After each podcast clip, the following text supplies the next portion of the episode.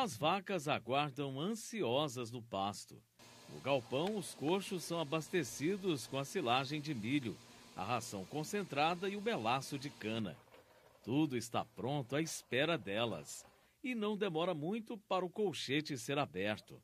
A vacada conhece muito bem o caminho e segue em fila de forma ordenada para o galpão.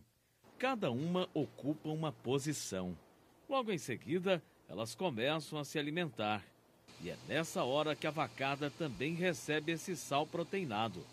Nesse momento, surge a oportunidade para amarrar e higienizar os animais. Em seguida, é colocada a teteira e enfim começa a ordenha, que é toda automatizada. O leite vem direto da vaca e cai nesse tanque. De manhã são retirados 280 dos 500 litros diários do leite da propriedade. O processo todo demora em torno de 45 minutos.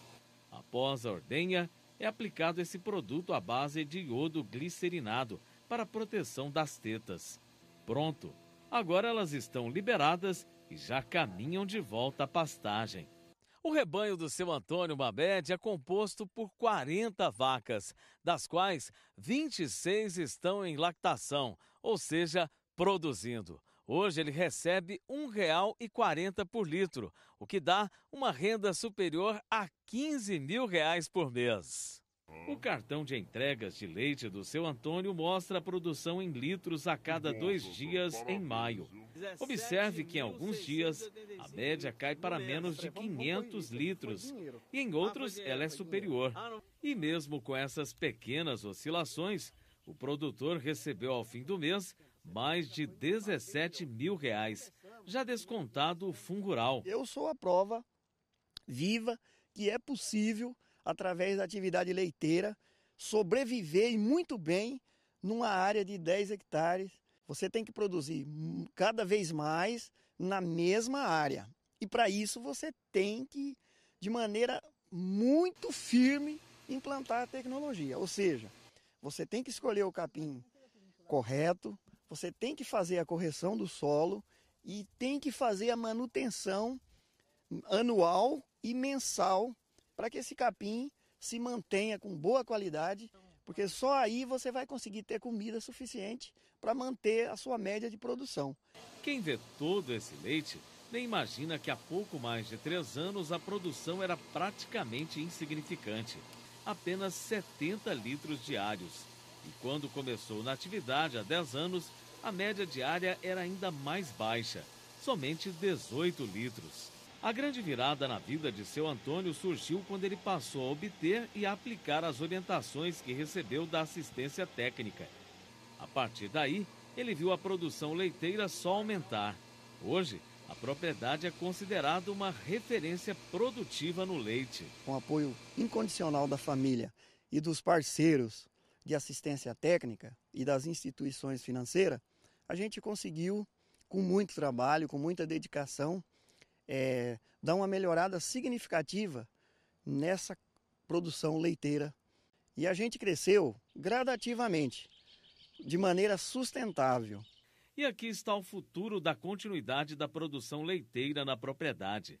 A bezerrada também recebe alimento de qualidade. A ração bem concentrada ajuda os filhotes a crescerem saudáveis. Roberto Nakayama é zootecnista da Agraer, Agência de Desenvolvimento Rural de Mato Grosso do Sul. Há três anos, ele tem acompanhado a evolução da atividade leiteira na propriedade de seu Antônio Mamed.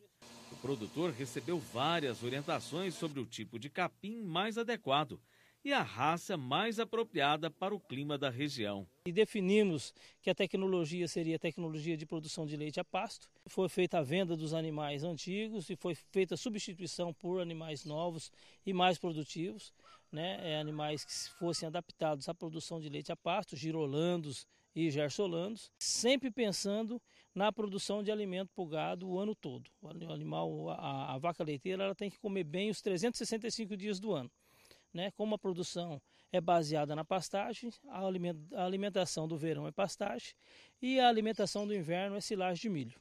Hoje no sítio do seu Antônio há quatro tipos de pastagem: a grama Tifton, o capim mombaça, o convert e uma pequena área de braquiária. O sistema utilizado é o de pastejo rotacionado por irrigação. Para que o seu Antônio pudesse fazer o melhoramento genético do rebanho e ainda tornar esse galpão de ordenha realidade, foi necessário obter crédito. E aí quem entrou na história foi o Olácio Comori, diretor-presidente de uma cooperativa de crédito em Glória de Dourados, no sul do estado.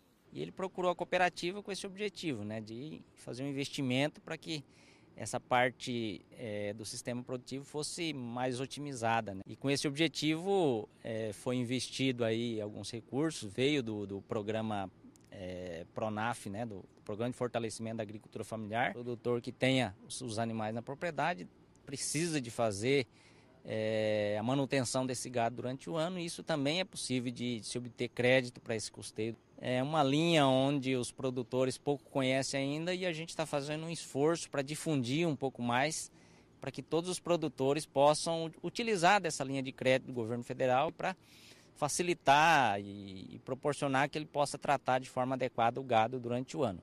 Hoje mesmo, com tanto trabalho na propriedade, o seu Antônio ainda encontra tempo para reunir a família e os amigos para comemorar o sucesso da eficiência produtiva do leite. Quando você consegue produzir cada vez mais, quando você consegue produzir com qualidade, a indústria, o nosso parceiro comercial, ele te valoriza. Recentemente nós recebemos uma visita aqui de uma outra empresa que queria pegar o nosso produto, mas o nosso parceiro, desde 2007, não deixou ela prontamente falou: não, se for questão de preços, eu cubro a proposta dele, mas vocês não saem. Porque vocês são produtores eficientes, competentes e que têm produtos de qualidade.